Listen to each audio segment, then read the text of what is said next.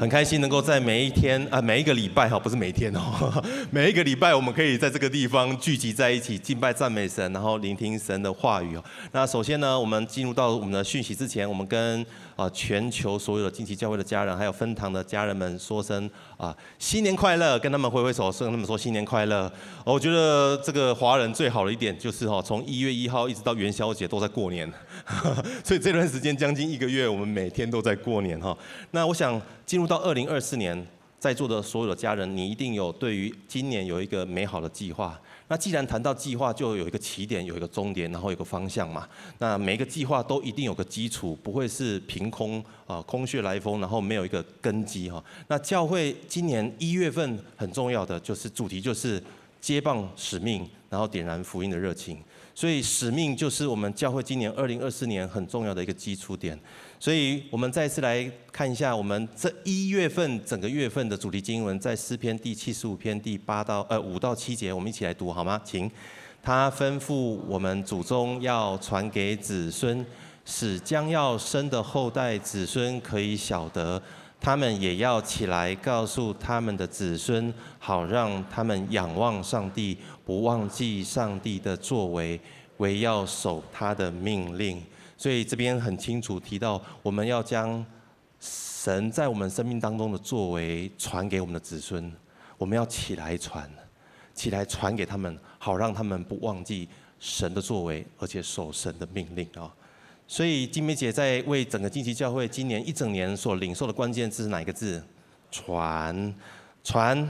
就是代表有人交棒，有人接棒，那么传承才能够发生。所以今天如果有一个人想要交棒，但是如果没有人要接棒的话，那传承就失败。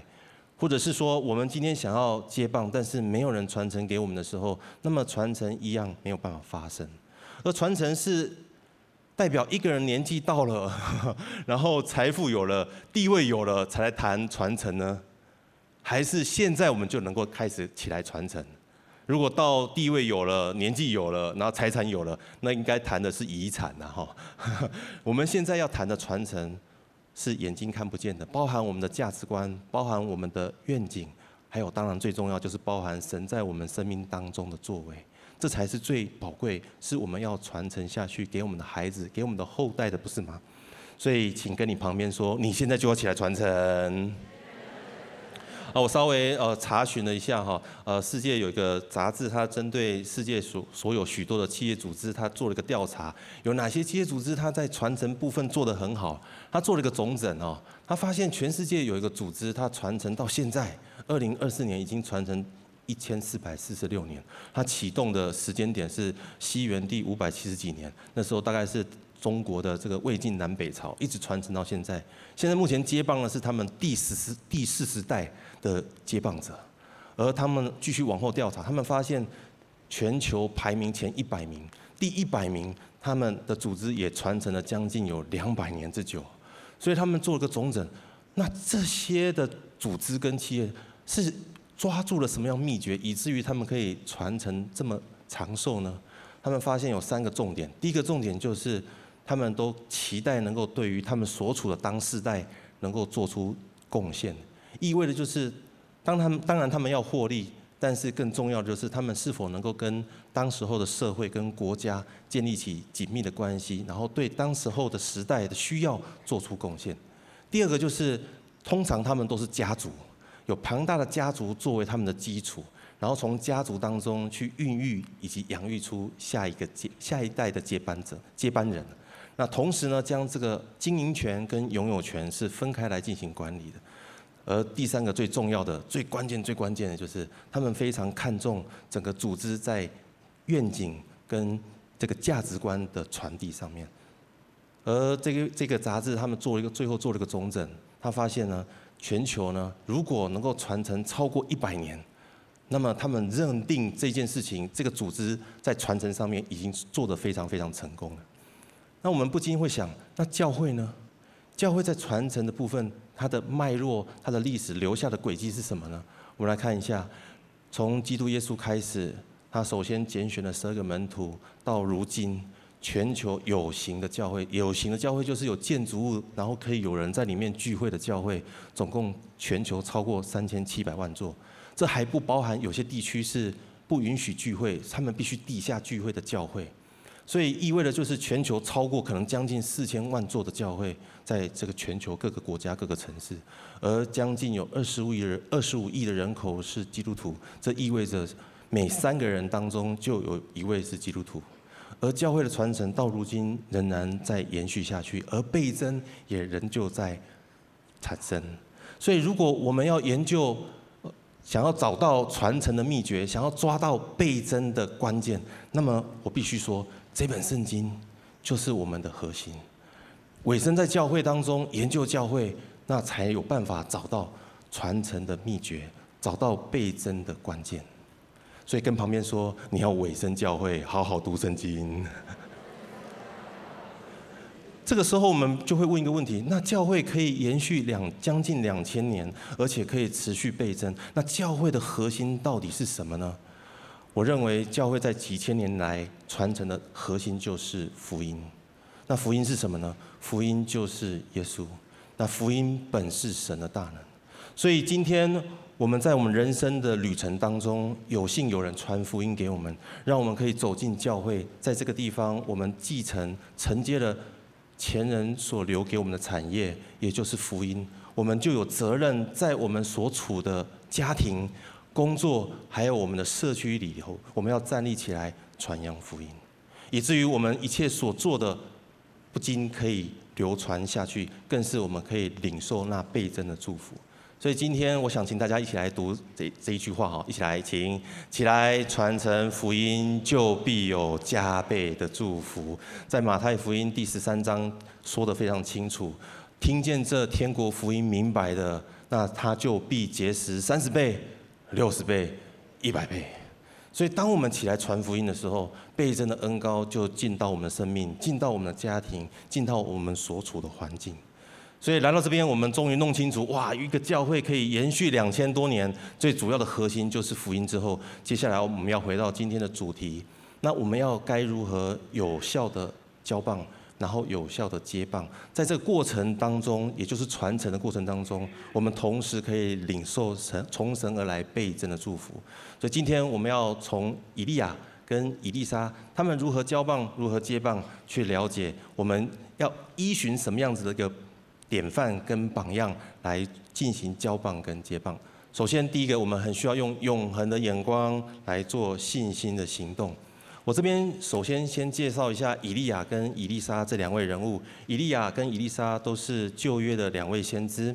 那以利亚他的外表是非常粗犷的，他穿着这个呃毛衣哈，然后呢他的这个性格是非常的热情的，然后呢他这个呃也是非常孤独，那来去像一阵风一样哦，而且很有个性。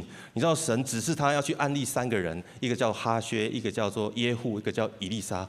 你知道他非常有个性，他只安利伊丽莎而已，而且他安利的时候，那个那个方式场景也很特别。伊丽莎在工作，然后他走到伊丽莎旁边，把他衣服披上去，然后人就走了。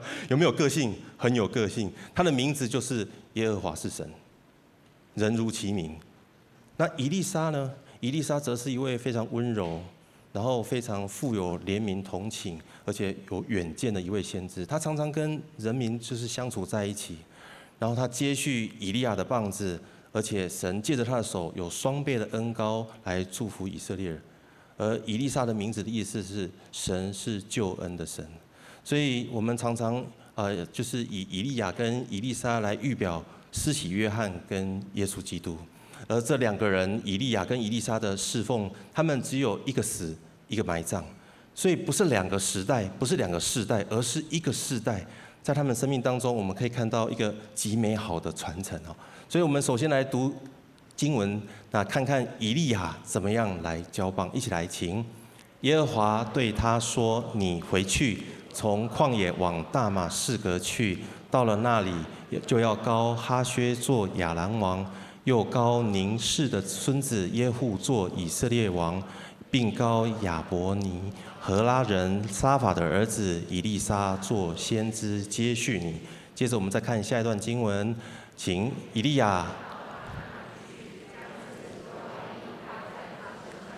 以利沙就离开牛，跑到以利亚那里说：“容我先与父母亲嘴，然后我便跟随你。看到这两段经文，我们会看到这两位先知，他们很知道神的意念高过我们人的意念，神的道路高过我们的道路，所以神的话一来到他们面前的时候，他们立马就做了一个选择，就是采取信心的行动，马上去做。所以他们很清楚知道，今天我们每一个人现在所做的每一个决定，将会决定我们明天跟未来要传承的故事。所以，我们每个人一生最后所留下来的故事，并不是你的学历，也不是你的经历，也不是你的所有一切可以可见的这些的资产，而是我们每一天当中我们所言所行，在我们背后有许多人看着我们背影，那才是我们传承下来的东西。所以，世人们是这么说的：十八岁的人很漂亮，不是她很漂亮，而是她十八岁就很漂亮。十八岁很漂亮，再来三十岁的人人很漂亮，不是三十岁很漂亮，而是他本人就很漂亮。而一个人活到六七十岁，人人人们仍然称他依然活得漂亮，是因为不是他六十岁漂亮，也不是他本人漂亮，而是他选择活得精彩，活得漂亮。所以我们在坊间可以看到许多励志的这些书籍，小虾米对抗大鲸鱼的人生模板，有这个咸鱼大翻身的故事。也有这个灰姑娘的故事，然后也有人生小确幸的故事，这些故事都很精彩，也都很棒。但有没有一种故事的模板是可以让我们可以存到永恒，而我们的故事永不褪色，而且永被永远被纪念的呢？我们来看经文怎么说哈。我们一起来读诗篇第一百一十二篇一到六节，一起来，请你们要赞美耶和华，敬畏耶和华。甚喜爱他命令的，这人便为有福。他的后裔在世必强盛，正直人的后代必要蒙福。他家中有货物，有钱财，他的公义存到永远。继续，正直人在黑暗中有光向他发现，他有恩惠，有怜悯，有公义，施恩于人，借贷于人的，这人事情顺利。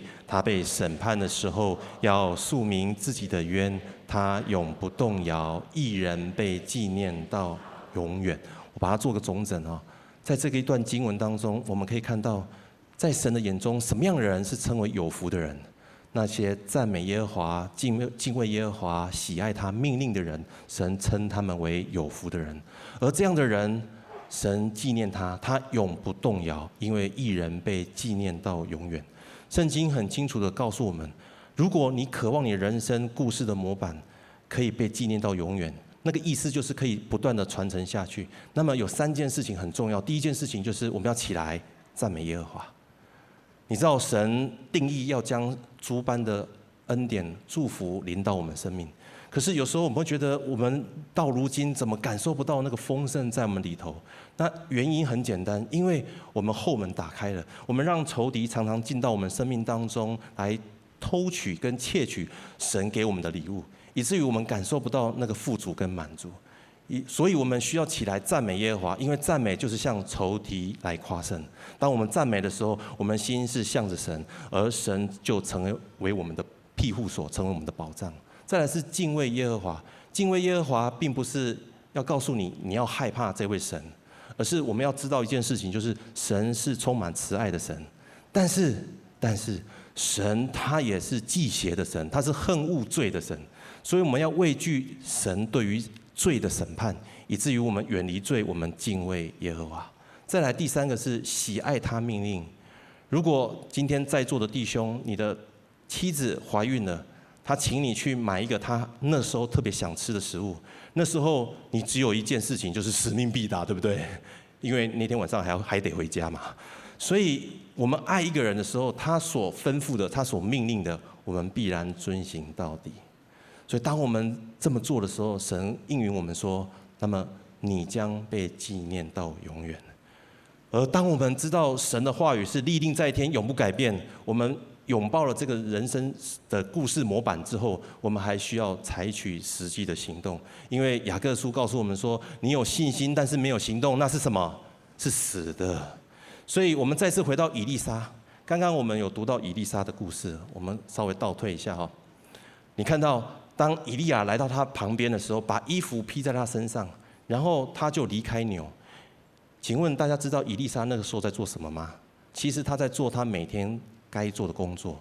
他正在工作的时候，突然间以利亚来到他身旁，把衣服披在他身身上，然后呢，以利亚就走了。所以伊丽莎还得用跑的才能够怎样追上以利亚，跟他说：“可不可以请你让我跟我父母亲道别，然后我就就来跟随你。”伊丽莎她当下马上做出一个选择，因为她知道这是来自于神的一个邀请，她必须站在永恒的眼光来做出信心的行动。而时间快转到今天，这件事情刚刚我们所读的伊丽莎的故事是两千大概快要两千九百多年前所发生的事情。时间快转到今天，礼拜五了，那你的公司团队刚好。今天要去庆祝，庆祝什么？庆祝你们一月份业绩达标，所以今天晚上打算去唱歌，然后唱完歌之后呢，顺便去 party party all night。这个时候本来已经约好了，手机响了，小组长传来简讯说：“明瑞，请你不要忘记今天有小组聚会哦。”这时候你心里面就陷入两难：我到底要去庆功宴，还是去小组？去庆功宴还是小组？庆功宴还是小组？有没有挣扎？欸、你们跟上一堂一样都没有挣扎，看起来你们都是神大大要使用的哦，心里都没有挣扎，真是太厉害了。再来另外一种处境就是去到小组一段时间，小组跟其他小组成员也越来越熟了，但是总觉得小组里面有一位某个人特别让你觉得看不惯眼，因为他不讲话没关系，只要一讲话你就觉得听不下去，然后重点就是他还特别爱讲话。所以这个时候，你正在思考说，今天我到底要不要去小组的时候，小组长又传简讯来了：明瑞，请别忘了哦，今天我们有小组聚会等你哦。你心里面有没有挣扎？一定也会挣扎的。所以跟旁边说，有挣扎是很正常的。我要奉主名宣告，在二零二四年，有任何大大小小挣扎来到我们面前的时候，我们可以靠着那加给我们力量的。我们在我们所挣扎的地方，我们可以平信做出选择，跨越那个障碍。为什么这么说呢？因为我们要做选择，不是凭着感觉，乃是凭着我们内在的信心。虽然有时候我们不明白神为什么将这样的处境放在我们面前，但是我们知道神是定义爱我们到底的神，神是将那加倍恩典祝福放在我们里头的神，以至于我就全然的选择相信。也许我讲到这边，你觉得啊，我都知道啦，可是知道就是常常做不到，不是吗？所以，我们常常在信仰的历程当中，就在知道做不到、知道做不到、知道做不到这过程当中不断的拔河。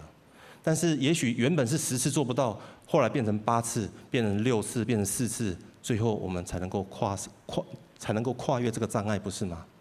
因为没有经历过挣扎的信仰，没有办法成为我们真正的信仰。也因为我们经历过这些挣扎、高山低谷，甚至是流泪谷的时候。我们所写下的故事才能够成为那美丽的篇章，而我们的信心也能够从从我们生命当中开始，如同从一个种子一样成长，变成一棵大树。也许你会说啊，这个都是凡人，你我皆凡人，那我们就是没有办法追上以利亚跟以利沙这些伟大的先知。我说，你怎么知道以利亚跟以利沙没有挣扎？以利亚他最大的挣扎就是当他以一。对抗四百五十位拜假神的先知，神让他大获全胜。下一秒钟，耶洗别的皇后的追杀令来到他面前的时候，他选择的是怎样逃跑？而且逃跑之后还选择跟神说：“你让我死了吧。”所以神引导他到何烈山对他说话。当神一对他说话，神的话来到他面前的时候，他立刻站了起来，选择用永恒的眼光，选择信心的行行动。所以到如今。经过三千年了，许许多多的人仍然在传颂他的故事。那以利沙有没有挣扎？以利以利沙的挣扎也很大，因为那时候神吩咐以利亚要去高丽三个人，有两个人没高丽，所以那两个人谁要高？以利沙要去高。所以圣经是这么描述的：圣经去高哈薛的时候，他定睛看哈薛，甚至他惭愧，然后以利沙就哭了。为什么以利沙要高一位神要高丽的王，他竟然会哭呢？原来他看见他眼前这位看似谦卑的哈薛，没多久之后，他转变成为一位一位暴君。圣经上这样记载：他残害以色列人，用刀杀死他们的壮丁，用火焚烧他们的宝藏，然后摔死他们的婴孩，用刀剖开他们的孕妇。当这位先知这位爱以色列人人民的先知，他要暗立这位未来要成为残害他百姓的君王的时候，他心里面有极大的悲伤，但是他不明白神为什么这么做，但是他只知道一件事情：当神的话来到他面前的时候，他必须凭着信心做出信心的行动。在去年的下半年，那我太太呃就是诊断出癌症。当他手术完之后啊，我看着他在手术手手术的这个恢复室的时候啊，我心里面是极其的难过啊。我在他面前我不敢掉眼泪。回到家之后，一个人在房间里面，我放声大哭。我里头有许多的挣扎。我挣扎的是神啊，你说你不是我的庇护所吗？我们每天在祷告说你是我的山寨，你是我的高台，但是现在你在哪里？我的挣扎是，主啊，你不是医治的全能神，你不是耶和华拉法医治的神吗？在你不是没有难成的事吗？为什么医治没有临到我的太太，那临到我们家呢？神啊，难道我们跟我跟我太太，我们全然所摆上、所奉献的，难道你不纪念吗？在那个礼拜，是我有史以来人生就是彻夜失眠哦，我从来没有失眠过连续一个礼拜，因为我一直以来都很好睡。但是那一个那一个礼拜，每一天晚上有许多的挣扎跟问题浮现在我的脑海，我不了解，我也听不见神对我的声音。直到有一天，当我在敬拜的时候，唱到全然献上的时候，耶稣对我说：“孩子，你仍然愿意继续来跟随我吗？”我说：“主啊，当然愿意啊，要不然我为什么还现在站在这里呢？”耶稣继续对我说：“那么你愿意继续献上吗？”我说：“主啊。”难道你觉得我献上的还不够吗？耶稣没有回答我，他继续问我说：“那你爱我吗？”我说：“神啊，你知道我爱你的吗？”最后耶稣问我说：“那你仍然愿意继续相信我吗？”那个时候我没有办法说出半个字，因为我发现原来在我内心的深处还有一个部分。是我还没有全然降服的。原来有一个部分是我认定是神，你要照着我所想的来做，而不是我照着你的旨意。于是，在当下，我只能用眼泪来回应耶稣。原来我里头存在的那个骄傲，是我自己不知道的。我以为我自己已经全然献上了，事实并不然。当我口里在唱每一天每一个选择，我心都尊主为大的时候，其实我里头还有一个很深的挣扎。我相信。我们每一个人，我们生命的历程里头，我们都遇过这样挣扎，特别是神的话来到我们面前的时候。但是，我要邀请大家，在二零二四年，纵然有挣扎，纵然有许多困难跟挑战，但是我们仍然凭着信心，要跟神说：主，在每一天每个选择，我心都要尊你为大。如果你愿意的话，请一起对耶稣说：我愿意，好吗？我愿意。如果你愿意的话，我想接下来我们很需要。继续带着谦卑的心，然后全然的委身于神。我们很需要带着一颗谦卑的心，全然委身于神。当我们采取行动的时候，我们要确保一件事情：我们心是降服在神的面前，我们的灵是全然俯伏委身在神的里面。我们一起来读刚刚所呃读的《列王记》这段经文，一起来请。以利沙就离开他，回去宰了一对牛，用套牛的器具煮肉给民吃，随后就起身跟随以利亚服侍他。我们刚刚已经描述过，当以利亚高立了以利沙之后，他首先做了拜别父母的动作，接下来他做了一件事情，就是宰了一对牛。然后呢，用套牛的器具煮肉给民吃。我这边就会觉得，为什么要用套牛的器具？就用平常煮饭的器具就好。为什么要用特别用套牛的器具呢？原来他的意思是，他站起来对所有人说：从今天以后，我不再依靠过去的势力才能。过去生财的空工具，我全然的放下；我所拥有的产业跟土产土呃这些这些土地，我也全然的放下。我只有一件事情，就是我心尊主为大。这是一位极度极为谦卑、全然委身呃于神的一个图像。那相对于谦卑的人，那骄傲的人，他的图像是什么呢？C.S. 路易斯是这样描述的。他说呢，一个骄傲的人总是看低所有的人事物。当然了，只要一个人一直在看低，就看不到上面的东西。如果我们只是看到别人不足的，我们始终无法看到那完美的神跟荣耀的神在我们的上头。所以圣经鼓励我们说，我们一起来读这段经文好吗？彼得前书第五章第五节，一起来听。你们年幼的也要顺服年长的，就是你们众人也都要以谦卑束腰，彼此顺服，因为神阻挡骄傲的人，赐恩给谦卑的人。也许这时候你会说：好，那我今天知道了，那我该如何谦卑呢？谦卑不是声音说话很温柔，也不是态度看起来就是非常诚恳，不是只有这样子而已。谦卑最主要的、最重要的核心，就是一个人要懂得如何悔改。当我们悔改的时候，就是放下这个世界千年以来训练我们、养育我们，成为一个骄傲跟自负的人。因为这个世界不断地告诉我们说，人定怎样胜天，不是吗？所以，当我们愿意悔改的时候，我们才有办法降服在这位全能的神的面前，以至于神的大能才能够进入到我们生命当中。所以有一段话是这样说的。悔改就是将自己内里的一部分给杀死，然后去经历某种程度内在的死亡，以至于神的大能进到我们里头的时候，才能够重建我们、重生了我们。所以今天我们在每一次受洗典礼的时候，我们看到有一个人他躺入水中的时候，我们会宣告与耶稣一同怎样埋葬；当他从水里再次出来的时候，我们会宣告与耶稣一同怎样复活。这就是。代表是我们愿意在神面前全然的降服，全然的谦卑，然后让神进到我们的生命当中。所以经文告诉我们说：你们要自卑，要服在神大能的手下。到的时候，他必叫我们升高。当唯有当我们愿意自卑、悔改、降服在神手中的时候，我们才是真正从我们那个宝座上下来。就像是我刚刚分享我自己的。挣扎，唯有我自己原全然的在神面前谦卑下来的时候，我才从我的宝座上走下来，然后才能够让神成为我生命当中的主宰。如果你愿意这么做，我要鼓励在座所有的家人，请你在二零二四年继续委身在教会生活当中，特别是委身在小组聚会，委身在我们教会的培育系统。再来第二件事情就是，我鼓励你，你一定要委身在神的话。我们教会每一年都有读经进度一遍，请大家一定要跟上一年读经进度一次。现在才来到一月而已哈，所以请跟你旁边说，请跟上读经进度。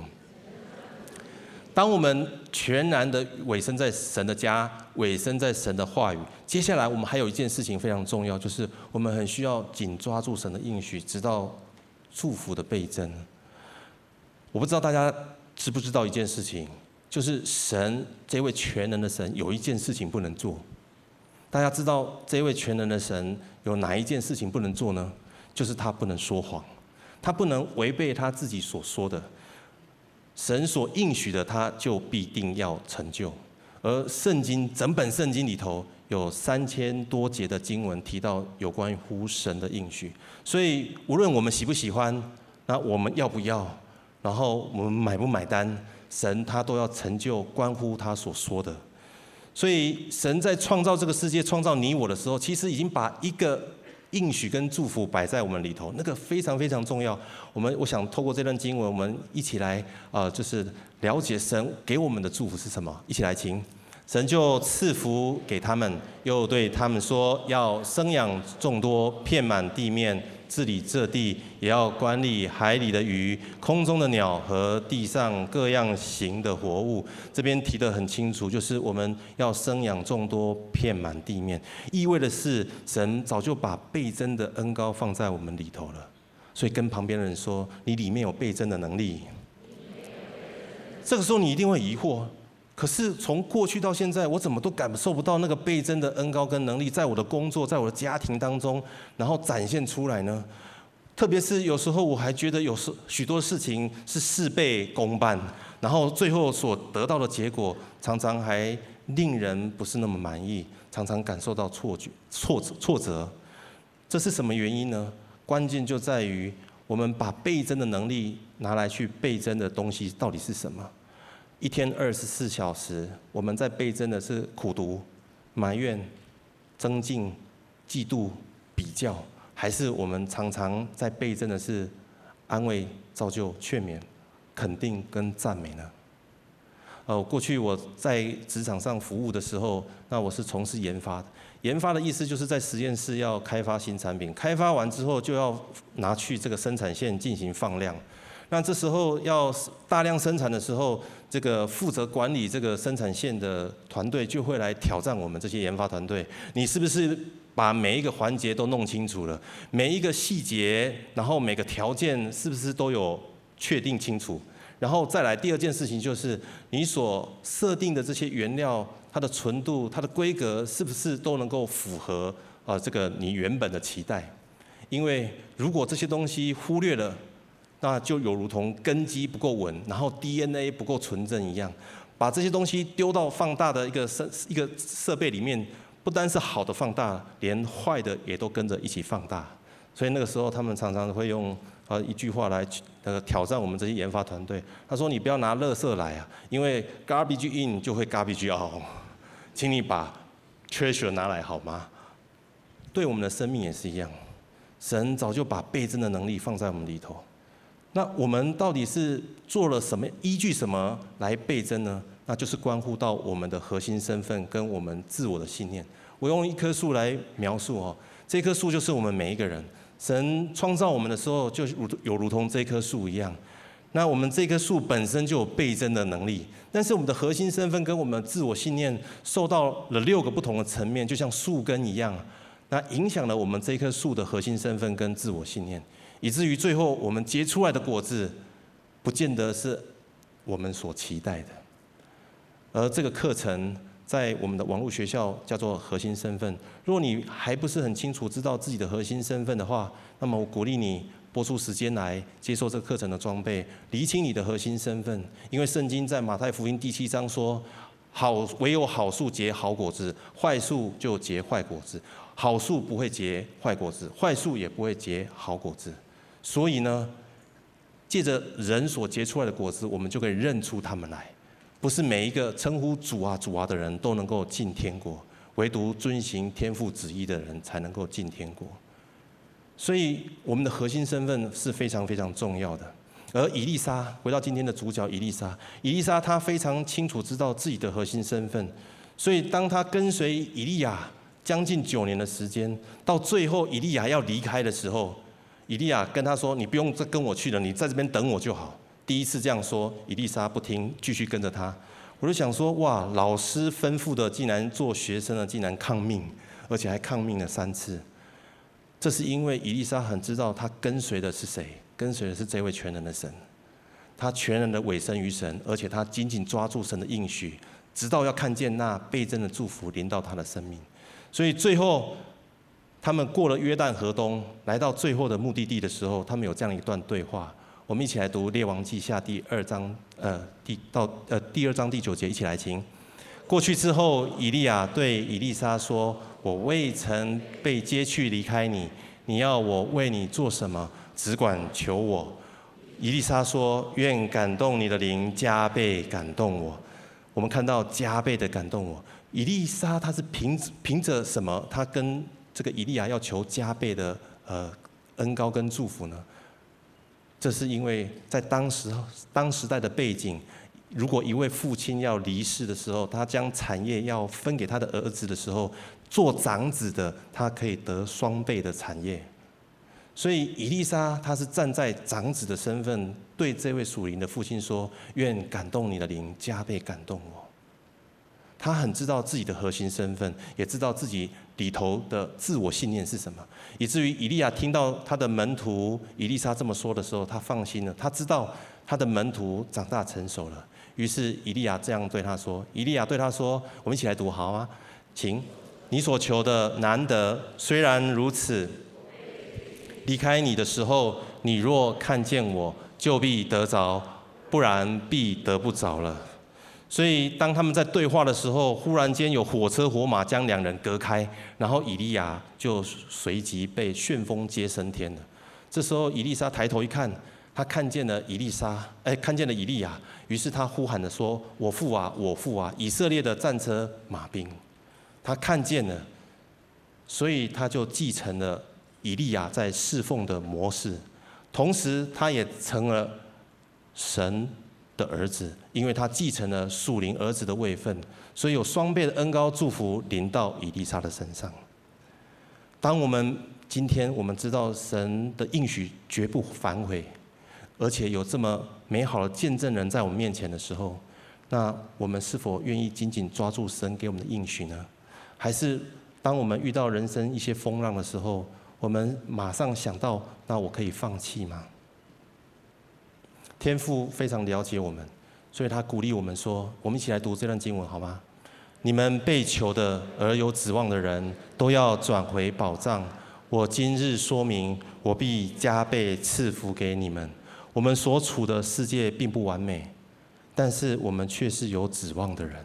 跟旁边说，你是有指望的人。”所以我们要转回我们的宝藏，我们的宝藏是谁？就是耶稣基督。当我们转回耶稣基督的时候，神应许我们说，他今日必加倍赐福给我们。所以我们不要再说神啊，你的应许好困难，路上有许多的艰辛，不是你肯不能不能，而是我们愿不愿意坚持到底，以至于最后我们可以得着神给我们的这份礼物。神从来没有要放弃过我们。常常选择放弃的是我们自己，所以圣经当中，在一月份我们看到亚伯拉罕，他虽然过了生育的年纪，他没有放弃；而摩西虽然带着百姓常常悖逆，他也没有放弃。那约书亚呢？他陪着这些以色列人在旷野绕行了四十年，那他也没有放弃。以利沙他也没有放弃。这些人他们都没有放弃的，我们又为何要放弃呢？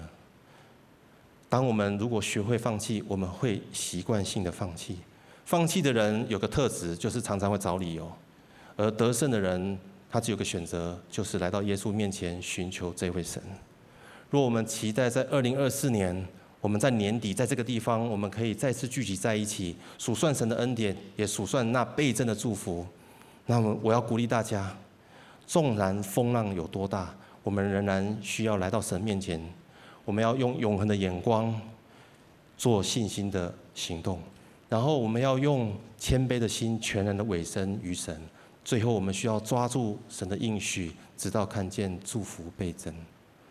我跟我太太，我们面对我们眼前的困难，我们唯一的选择就是选择跟随神，因为除了他，我们不知道还有什么更好的选项了。所以我们只能做一个选择，就是我们要忘记背后，努力面前，朝着标杆来直跑。也愿神祝福每位家人，我们一起来祷告。特别为我们当中许多人祷告的时候，有一个领受，就在刚刚分享讯息的时候，我感受到在我们中间有些人，你正在面临你生命当中的大小挣扎，也许是你的身体的挣扎，也许是你的事业的挣扎，也许是关系上面的挣扎。那你觉得你已经信主一段年日了，好像你不应该要有这些挣扎。一个信主的人应该要是常胜军才对，怎么会有遇到这样的苦难，遇到这样子的挑战跟矛盾呢？所以你常常会觉得羞愧，然后你否定你自己。但我觉得神今天好像特别要鼓励你说：“孩子，你知道吗？你每一天的头发我都数过了，我怎么会不了解你呢？我怎么会不知道你所面临的挣扎跟挑战呢？你不用争，你不用隐藏你自己。”你只要坦然无惧来到我的面前，我要用我的双手双臂来拥抱你，我要将我的爱倾倒在你的身上。如果你在面临你生命当中这样挣扎的家人，我要邀请你将你的右手放在你的心上，我要为你来祷告。再来，我们中间好像有仿佛有一些人，你是一个信念非常坚定的人，你认定只要下了决心就没有做不到的事情。所以以至于你常常会认定事情要成就就必须要这样，就必须要那样，这样才能够够好，这样才够棒。但我觉得今天圣灵要引领你，好像要告诉你说，孩子，你可以不用这样子的疲累，不用这样的辛苦，只要你愿意伏在神大能的手下，然后你愿意抬起头来回转向神，放下你的坚持，神不可能不知道什么东西才是对你最好的。如果你是这样子一个特质的人，我要邀请你，邀请你凭着信心将你的手放在心上，我要为你来祷告。最后，我仿佛感受到我们中间有一些人，你今天出门的时候，其实你已经选择要放弃一些东西了。也许是放弃你的婚姻，也许是要放弃你的工作，也许要放弃你的信仰。但是我觉得神特别要来到你面前，先抱住你说：“孩子，你不要放弃，因为我从来就没有放弃过你，你也无需放弃。再者，若你选择了放弃，你去哪里找到比我更爱你的呢？你还能够有什么指望呢？若是你这样，你是这样的家人，我要邀请你。”你也可以将你的手放在你心上，我要为你来祷告。所以说，我们要为着每一位将手放在心上的家人来祷告。当他们凭着信心选择那永恒的眼光回应你的时候，主啊，他们谦卑的心委身于你的心，必蒙你的悦纳。主啊，你要将你的慈身爱所圈在他们的身旁。护卫他们，保护他们，更是将你那永恒的爱倾倒在他们身上，让他们在你的爱中再次的得以得力，被然后得以成长茁壮，更是他们能够进到你的至圣所，领受那倍增的恩膏跟倍增的祝福。我们为此献上最大的感谢，感谢赞美神。同时，我要为着今天第一次来到我们当中的家人，或第二次来到我们当中的家人，你还不是基督徒。那你也渴望领受这样子一个加倍的祝福，那我要邀请你跟着我一起来祷告，亲爱的耶稣，亲爱的耶稣，我相信你是真神，我相信你是真神，因此我愿意打开我的心，因此我愿意打开我的心，邀请你进到我的心中，邀请你进到我的心中，成为我的救主，成为我的救主。我也愿意承认我一切的过犯，我也愿意承认我一切的过犯。求你赦免我一切的罪，求你赦免我一切的罪。好使我在你里面，好使我在你里面，成为新造的人，成为新造的人。我这样祷告，我这样祷告，奉靠耶稣的名，奉靠耶稣的名。阿门。我要恭喜你，如果你刚刚跟我做了这个祷告，我要邀请你继续委身在教会，加入到我们的小组当中，让教会来继续来建造你。我们所有家所有家人来宾朋友一从位上站立起来好吗？我们再次用这首诗歌来回应我们的神。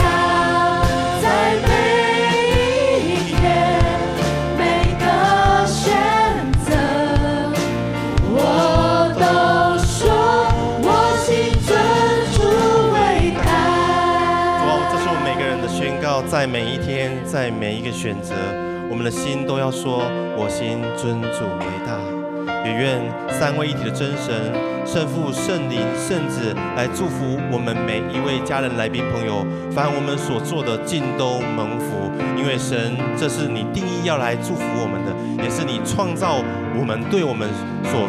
我陈述的意念，主啊，愿神你祝福我们每个人散去的脚步，充满从神你而来的那份爱，充满从神而来的那份平安与满足。我们这样祷告，奉靠耶稣基督的名，阿门。我们再次拍掌，将荣耀归给这位全能的神。